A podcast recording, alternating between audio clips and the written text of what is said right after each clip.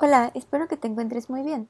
El día de hoy, el equipo de Échale Coco te quiere pedir una disculpa, ya que la entrevista que se hizo para este podcast fue en el lugar de Broma y Teo y era en prácticamente pues en, el, en un lugar con mucho ruido.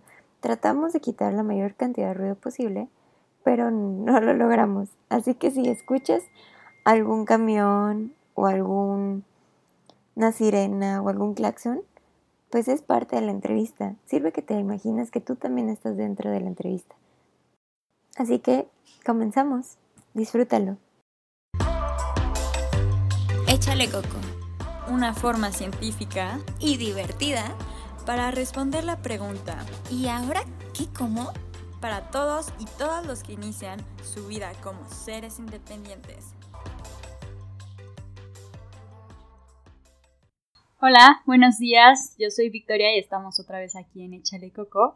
Y hoy les tengo una sorpresa. Estamos con Luciana Elquera. Ella es parte de la broma de Teo. Y este lugar es un lugar mágico, lleno de chocolates por todos lados. Y ella está aquí porque nos va a platicar del mundo del chocolate. Así es que bienvenida. Ay, gracias, hola. Queríamos que nos platicaran que nos platicaras un poco acerca de, del chocolate, del cacao sobre todo. Ok, este, pues el cacao es un árbol eh, de origen americano, eh, de origen latinoamericano. Sale, bueno, se sigue estudiando, pero sus silvestres más antiguos en cuestión genética están en hacia el Orinoco, hacia Venezuela, Brasil, la selva amazónica, y llegan hasta la selva lacandona a México y suben hasta casi Nayarit. Esa es como la distribución este, natural del árbol del cacao.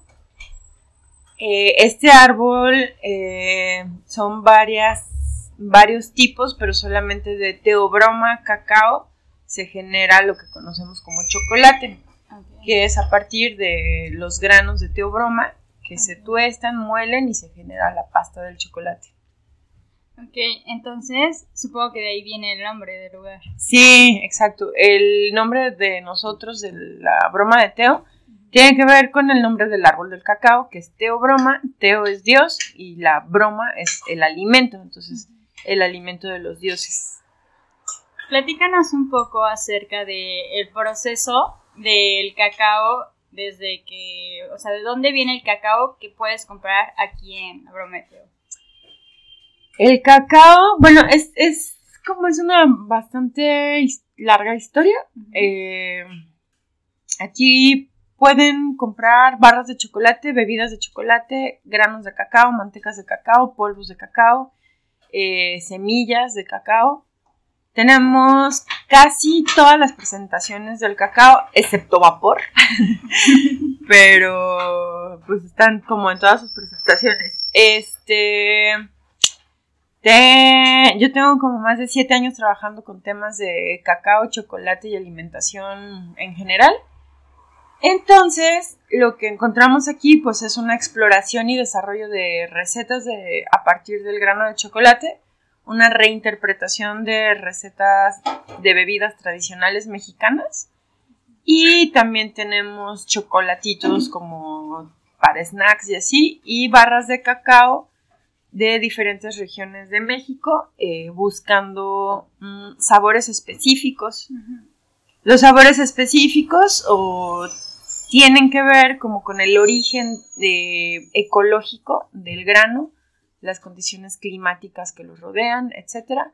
Y todo esto acaba siendo una barra de chocolate que aporta diferentes sabores o notas en el paladar, dependiendo de la región de donde la hayamos sacado. Entonces, además de el clima, el donde se la altura, supongo, las condiciones de donde creció la planta, ¿qué otras cosas afectan el sabor de el producto final?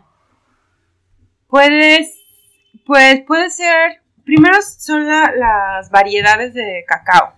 Normalmente, bueno, no, más bien hay tres variedades. Es cacao forastero, criollo y trinitario. El forastero es un cacao con poca manteca, y con mucho sabor a chocolate. Este es el más común a nivel mundial. Bueno, también cabe aclarar que lo que platicaba al principio de la distribución del cacao es en América, pero el cacao ya está distribuido en todo el mundo, en esa, como en ese ah, latitud. Ah. La latitud está en todo el mundo que tiene esa latitud, que es entre el, cap- el trópico de Capricornio y el de Cáncer, a partir del Ecuador, en toda esa latitud está distribuido el chocolate a nivel mundial.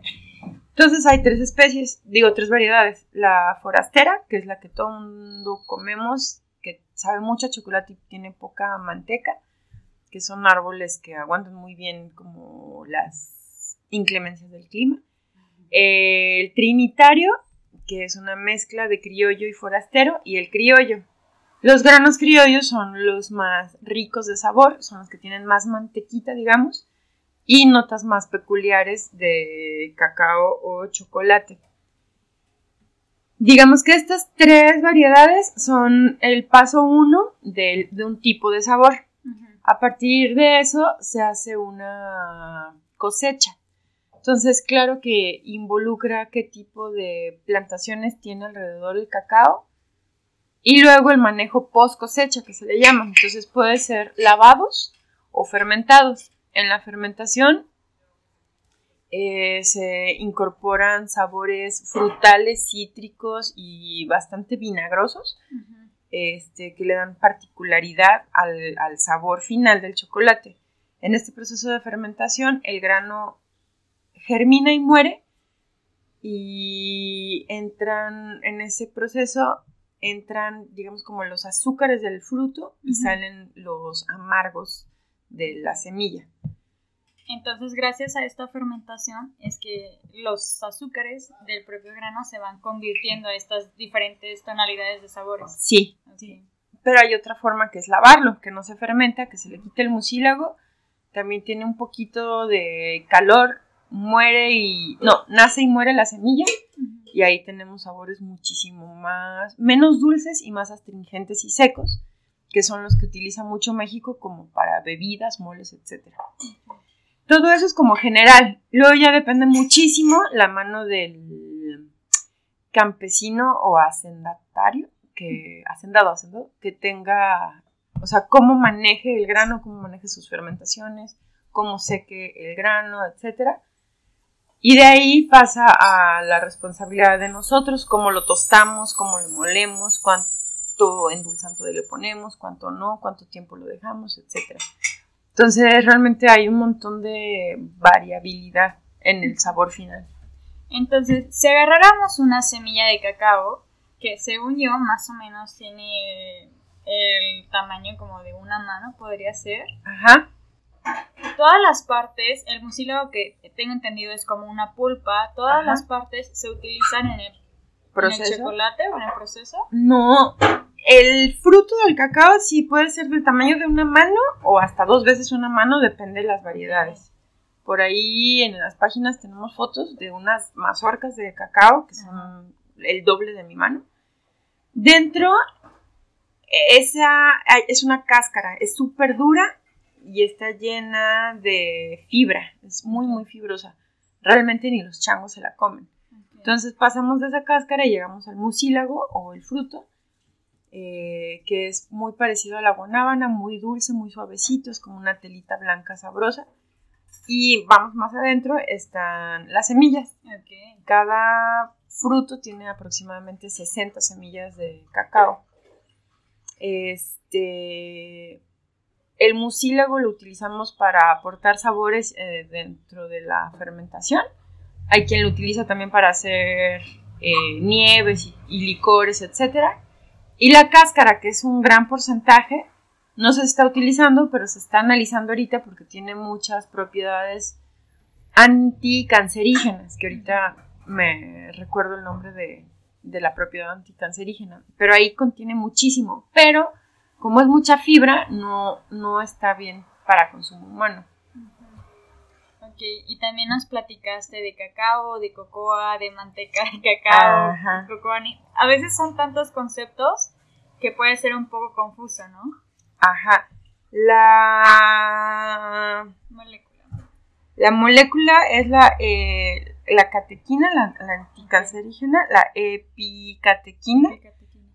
El, el, ahorita regreso a tu pregunta. El, la cáscara tiene muchísima y es una de las mejores antioxidantes que encontramos. Entonces ahorita está en investigación para ver cómo hacerlo como o pastillas o cosas así, como para aprovecharlo, porque realmente se desaprovecha muchísimo. Tu pregunta fue ¿qué? Si quieres comentamos de esto primero. Ah. La, la epicatequina está súper interesante porque también encontramos, o sea, el que el té verde esté súper de moda tiene que ver con este compuesto. El té verde tiene un tipo de epicatequina, que es epicatequina 3 galáctica que le confiere un montón de propiedades antioxidantes, anticancerígenas, antienvejecimiento, todas tienen que ver con el que evitan que nuestro cuerpo se oxide tanto, ¿no? Pero lo padre es que tiene otras cosas. Había hecho un par de notitas que en el cacao este catequina es un tipo de mm, polifenol. Es un compuesto, un grupo de compuestos. Y dentro de este grupo de compuestos también hay otros como los flavonoides estos este, concentran a la catequina. Digamos que es el grupo de los polifenoles, el subgrupo de los flavonoides y después está la catequina.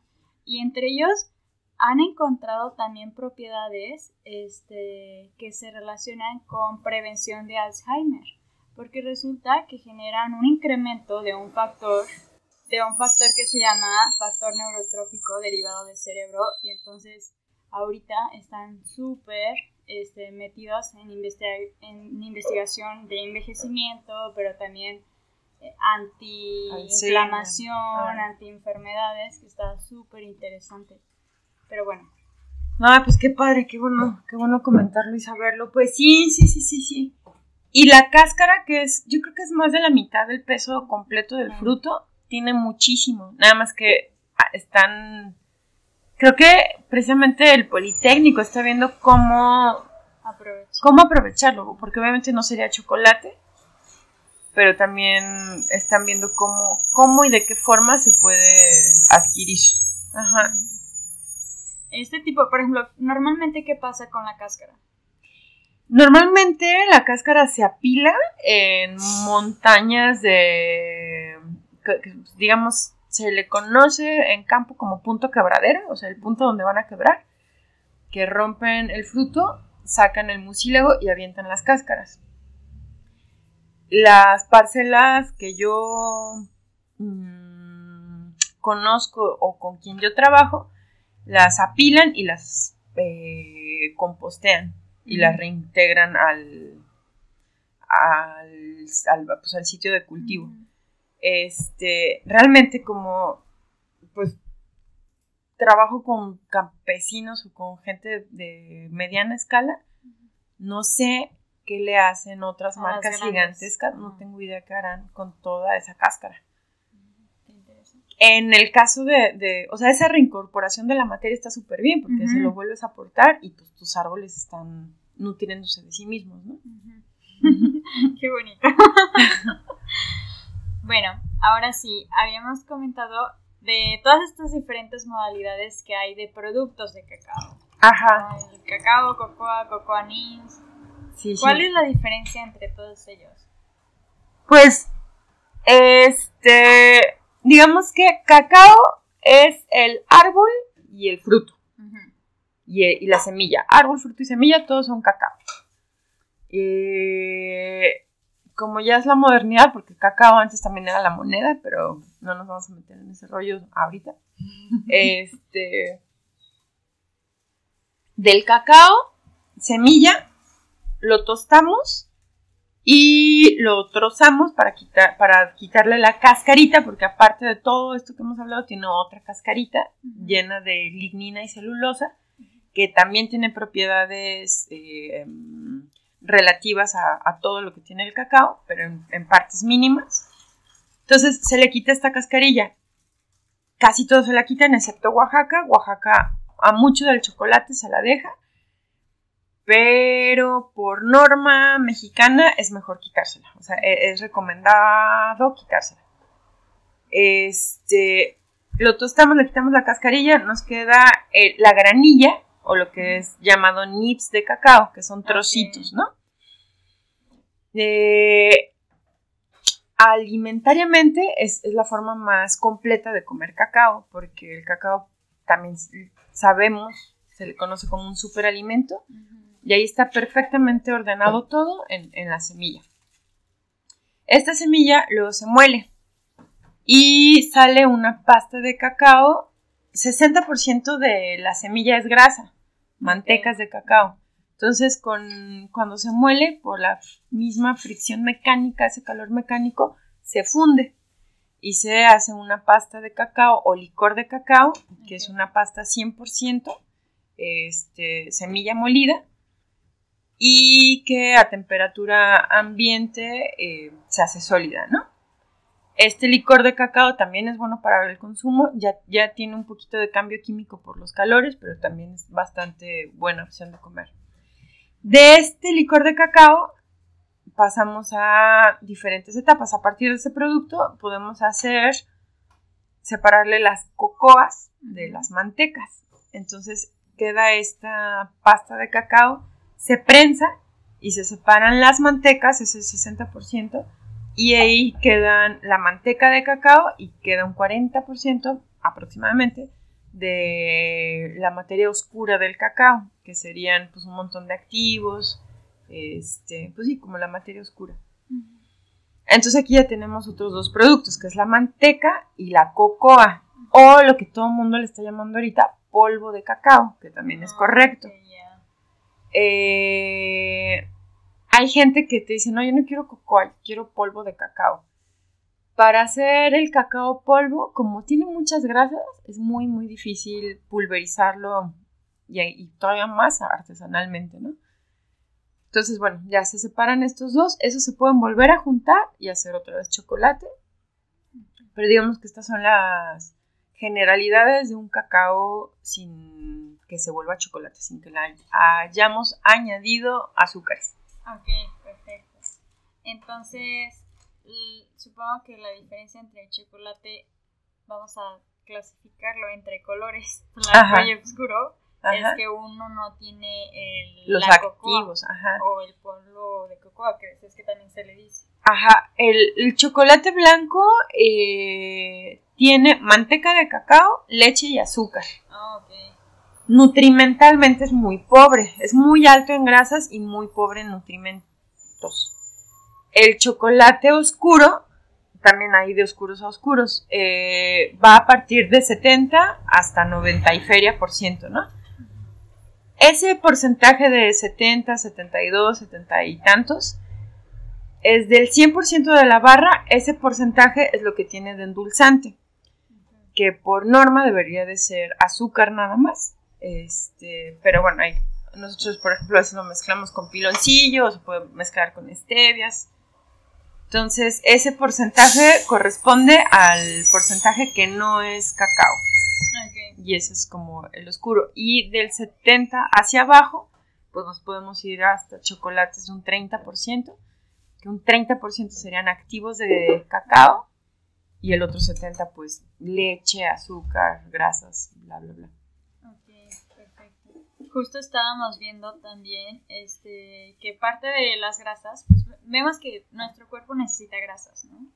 Pero hay grasas que son un poco más dañinas a nuestro organismo y descubrimos que el cacao en su mayoría, casi un tercio de toda la grasa que tiene el cacao, viene de un ácido esteárico, se llama, y este tiene propiedades antiaterogénicas, es decir, es cardioprotectora, tiene propiedades antiaterogénicas que evita que la grasa se vaya acumulando en nuestras arterias. Ahora, platícanos, ¿cómo llegaste a este mundo del cacao?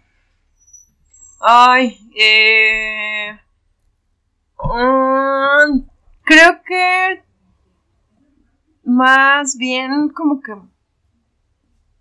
Déjame... Ay, sí sé cómo, pero no sé cómo reducirlo.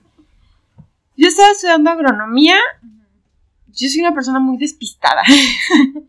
Entonces no sé qué quiero de la vida. Entonces me metí a estudiar agronomía porque me quería retirar del mundo e irme a vivir un rancho. Y, pero pues no, no tengo ni rancho ni me puedo retirar del mundo. Entonces me puse, unos amigos se pusieron a hacer chocolate y en un momento lo abandonaron y me pasaron el molino y el cacao y con mi hermana nos pusimos pues prácticamente a jugar a hacer chocolate. Digo, jugar a los veintitantos años, pero pues sí nos pusimos a jugar. Y empezamos a hacer figuritas y letras y sellitos. La verdad nos divertimos un montón. Y luego lo vendimos y, y también se vendió bastante bien, como que la gente lo aceptó bien. Envenenamos a dos, tres primeras personas porque no sabíamos tostar cacao, le metí cacahuate crudo. No sabía que la gente era tan alérgica a la almendra. O sea, como que la primera instancia sí fue, fue en mi escuela y sí recuerdo a compañeros como con comezón en las encías de... Yo no sabía nada de nada, ¿no? O sea, sí fue un, un piloto bastante experimental. Este... Después, realmente me intrigó, porque además a mí me gusta mucho como la plástica y la expresión artística creativa. Entonces me di cuenta que era como una plastilina con un sabor delicioso y además con un montón de contenido histórico y cultural. Eh, entonces, como que se fue revelando a sí mismo. Me empecé a interesar muchísimo con el tema pues antropológico e histórico del, como de la alimentación, el cacao, las leyendas del cacao, la moneda del cacao, qué tan importante era para los mexicanos este, este grano, este cultivo, si era interesante para los mexicanos como cultivo, pues también como ecológicamente representaba equilibrios que luego ya llegaban a dioses, bla, bla, bla, bla. Cómo conquistó el cacao la, la corona europea, cómo conquistó los paladares como de las grandes élites, qué significaba volver a consumir chocolate en México, quién estaba haciendo cacao de buena calidad. Entonces, está bien padre porque es como, ay, no sé, es, es, una virtud descubrir algo y que te apasione y te jale por sí mismo. Y pues me pasó y empecé a perseguir el chocolate y empecé a descubrir un montón de, de información que ahí estado, pero que nadie le estaba poniendo atención. Entonces, pues sí, nos empezamos a meter hasta, pues los, bueno, hasta la selva a buscar semillas y así. Y ahorita se está poniendo más de moda, o sea, la gente ya, ya lo está volteando a ver. Inclusive marcas importantes de chocolate que ni siquiera, que, por ellos mismos pasa algo chistoso. El cacao, eh, desde tiempos precolombinos, prehispánicos, era llamado el alimento de los dioses. Cuando llegaron los europeos también le nombran el alimento de los dioses, ¿no? Teobroma cacao, cacao, teobroma cacao. Eh, ahorita en México el chocolate por ley es considerado alimento chatarra, alimento basura y paga impuestos por su mala calidad alimenticia. O sea, tiene un impuesto del 8%, no es el IVA, pero es el 8% por ser un alimento basura, como las papitas, como todo lo que encontramos en las tienditas de, mala calidad, así el chocolate. Hay responsables, o sea, hay, nombres responsables de cómo el cacao perdió tanto carácter de alimento hasta volverse basura, ¿no? Los responsables pues son unas grandes marcas a nivel internacional que descuidaron el tema tanto laboral, este, cultural, eh, nutrimental y económico, porque hay esclavitud, hay despojo, hay intercambio de, pues, de mantecas de cacao por aceites de palma, etcétera, y todo, todo, todo el peso social que eso lleva. Pero se volvió a poner de moda. Este año esas mismas empresas están haciendo el compromiso de volver a poner cacao verdadero en sus barras de chocolate, porque antes era llamado sabor chocolate, ¿no? Entonces, es interesante y es, mm, es como un buen tiempo para volver a fijarse en el cacao. Y tal es como el impacto de volverle a llamar alimento y volver a recordar que era mexicano, bla, bla, bla, pues que hasta estas marcas de nivel internacional están revisando como sus prácticas laborales y culturales, ¿no? Sí. Y no solamente alimento, ya estábamos viendo que por todas las varios eh, moléculas que tiene, pues se podría llamar incluso alimento funcional. Está padrísimo. Claro, ajá. Bueno, pero de ese momento en el que tú empezaste a interesarte por el cacao al momento en el que surgió este proyecto, ¿qué sucedió? ¿Cómo te animaste? Mm, no, pues empecé a hacerlo, hacerlo, hacerlo, hacerlo, venderlo, empecé a hacer mercados orgánicos, empecé a hacer eventos, mm, empecé a generar como alianzas con gente parecida a lo que, como artesanos de los alimentos. Empezamos a hacer mucho movimiento económico eh, sin estar dados de alta en, temas legales, o sea, con el SAT, etcétera pero mucho tianguis, que está bien padre, porque la palabra tianguis y la función de los tianguis eh, precolombinos también. No soy muy hippie, ¿eh? O sea, me gustan estas cosas no por hippie, sino por cultura. Entonces, la... se hacían estos eventos y la palabra tianguis, no me acuerdo cómo se traduce en antiguo, pero eran lugares de encuentro y debate e intercambio de, de producción, ¿no? Y se generaba mucho chisme, tal cual pero el chisme era la información del pueblo. O sea, se informaban en los tianguis de lo que estaba pasando, de lo que traían de las cosechas. Entonces hacía todo un movimiento social y cultural divertidísimo que hasta la fecha sigue haciendo. Entonces con toda esa idea empezamos a hacer como tianguis ecológicos, orgánicos, este, culturales y a compartir este tipo de nuevas formas de hacer nuestros alimentos, nuevas formas de consumirlo, eh, nuevos precios, nuevos intercambios, etc. Y la verdad es que creo que estuve trabajando, te digo que no sé, nunca sé dónde voy, pero es como más el ímpetu de hacer las cosas. Y estuvimos trabajando como cinco años en hacer este tipo de eventos, tianguis y movimientos. Hasta hace poco empezamos a hacer ya un festival del chocolate en Guadalajara eh, cuando yo empecé a hacer chocolate había tres marcas de chocolate artesanal en Guadalajara. Ahorita creo que hay 15. Normalmente, como en los casos de frustración, es donde encuentro opciones. Entonces estaba en uno de estos mercados cansadísima, súper harta de estarle vendiendo el producto a la gente, porque además llegaban de comer chocolate basura con, con el debido respeto. O sea, chocolate, sabor chocolate, con un montón de azúcar y un montón de manteca. Y como es una maestra, con el paladar secuestrado de sabores a un chocolate 70% de fulanita región, ¿no? Obviamente lo que la gente hace en ese momento de impacto de dulce a, amargo es como, ay, no, no, no, no, no, ¿qué es esto? Entonces era como explicarles, como, a ver, el chocolate, el cacao. Ah, entonces eran como super conferencias temáticas para vender piecitas. Dije, ay, no, ya, necesitamos un lugar donde ya la gente venga, o sea, ya aprovechar como la cadencia del movimiento que hemos estado haciendo y que la gente ya no se encuentre en un lugar y que sepa que si tiene dudas ya se venga directamente aquí a platicar y que sea como un garage. ¿Por qué como un garage? Por la música garage y por hacerlo todo como de poquito a más.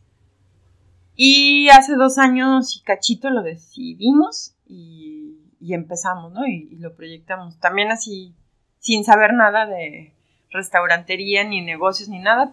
Pero funcionó y empezarán a salir otras chocolaterías, estoy segura. Eh, pues te felicito porque la verdad yo personalmente me gustan más los sabores amargos, ¿no? Ajá. Y me había costado mucho encontrar y fue con ustedes cuando diferentes variedades de todo, o sea, desde la tableta, desde la bebida, desde cualquier cosa y nada, estamos aquí en la broma de Teo y todo lo por donde quiera que voltees hay cosas de cacao. Entonces, y todo se ve delicioso también platícanos un poco ahora de ti. En Échale Coco, mm. ¿no? lo que hacemos es al final de todas las entrevistas es hacer un par de preguntas. Ajá. Pero random, digamos. Estas preguntas no tienen una, una respuesta correcta.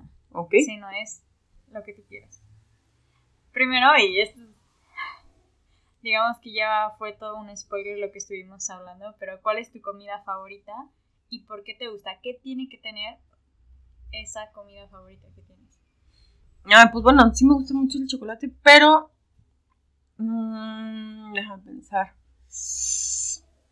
Ay, no sé. La verdad es que soy muy mala para comer. ¿Sí? Soy muy... O sea, me... como porque es una necesidad biológica. pero no soy una persona de mucho apetito. Sin embargo, ya cuando como y le invierto, sí me gusta que tengan pues un buen sabor. Creo que me gustan mucho los chilaquiles verdes. Me gustan mucho y la sopa de tortilla. Y las tortillas como recién hechas de comal, pero de maíz verdadero que muerdes y ah. casi se derriten. Esa, pues sí, sopa de tortilla me super gusta chilaquiles verdes con huevo y tocino me gustan también mucho. Soy muy simple. Está bien, tortilla. Uy, las tostadas de pulpo. ¿De pulpo? Y hablando del cacao, bueno, del mundo del chocolate, ¿qué es, o de cualquier producto de cacao, cuál es tu preferido? Mmm. Oh, híjole. Pues sí me gusta mucho probar barras de cacao. Y sí me decepciono muchísimo cuando están mal tostadas, cuando el grano está crudo o no estuvo bien cosechado. Este me sorprenden a veces, o sea, me encanta que me sorprendan los chocolates en barra. Me encanta y no, porque luego me meten en conflictos de que yo tengo que mejorar, pero me gusta mucho como descubrir el sabor del grano de cacao en una barra de chocolate. Porque muchas veces lo que probamos es solo sabor a chocolate, pero no encontramos todas las notas diversas y hay sabores bien peculiares, ¿no? Como florales. Hay unos que comes y te sabe como a plátano macho y así. Eso me encanta descubrir. Y las bebidas mexicanas también me, me intrigan, no las conozco todas, Oaxaca es el que tiene más bebidas, pero también como culturalmente me divierte mucho porque depende de un ecosistema muy particular el sabor que tienen esas bebidas. Sí, de repente, te, bueno, a mí me tocó una vez, te di un chocolate, ¿no? En Oaxaca, pero nada que veo primero en agua y después con chile y picoso, Ajá. totalmente diferente al típico chocolate con espumita, leche. Claro, claro. Ajá. Entonces todas las recetas que tienen de sus barras, ustedes las hacen. Todas las recetas, ajá, todas son, como dijimos en nuestra junta pasada, propiedad privada. Sí. todas son hechas por nosotros. ¿Y cuál es el proceso? O sea, ¿tienen una fecha de sacan por temporadas o es cada vez que surja la inspiración? O... Mm, mm, ya están creadas y yo creo que, o sea, las hice Sí, las hice yo, las hice hace como unos tres años. Desarrollé toda la... No sé, tenía mucha creatividad culinaria en esos momentos y desarrollé... Yo creo que son veintitantas formas de hacer chocolate. Ahorita, desgraciadamente, estoy en procesos más empresariales y metódicos. Entonces no puedo, no he innovado, o sea, no, se me ocurren cosas y las sacamos porque es caro, no siempre la compra la gente. Pero sí, hace tres años ideamos, o sea, como que hubo mucho, mucha creación. Wow. ¿Los 20 sabores dijiste? Sí, más o menos. ok, hablando de este, la comida, Ajá. porque este podcast es sobre comida, ¿hay alguna combinación extraña que suelas hacer o algún gusto culposo que tengas? Ay, tengo un chingo de gustos. Me gusta el reggaetón, me gusta. este. Híjole, la verdad, me encanta. Digo, ate con queso es una de mis cosas más delicadas. Y procuro no tener en mi refri ate con queso. Porque me lo como todo. Eh, ¿Qué más me gusta bastante? Mm, pues no sé, sí, es, esa me hace flaquear. Y esa, para no sentirme tan culpable, la envolvía como en hojas de espinaca. ¡Ay, delicioso! wow, es una combinación que no me lo hubiera imaginado. Está bien rica. Si no te hubieras dedicado al cacao, ¿qué crees que habría sido de ti? Pues mira, soy artista. Entonces, de todas formas, me hubiera gustado ser cantante de rock y morir de sobredosis a los 27. Pero pues no, no, ya no pasó. ya tengo muchísimos años más. No, no toco bien instrumentos. Sí me hubiera gustado ser músico y me gusta mucho dibujar y escribir. Entonces probablemente no, no descarto que lo sea, ¿no? Pero pues sí, dibujar y escribir y hacer como fantasías o exagerar la realidad mediante dibujo y escritura me gusta. Acerca del cacao, de todo este mundo, ¿qué es lo más extraño o lo más loco que has escuchado?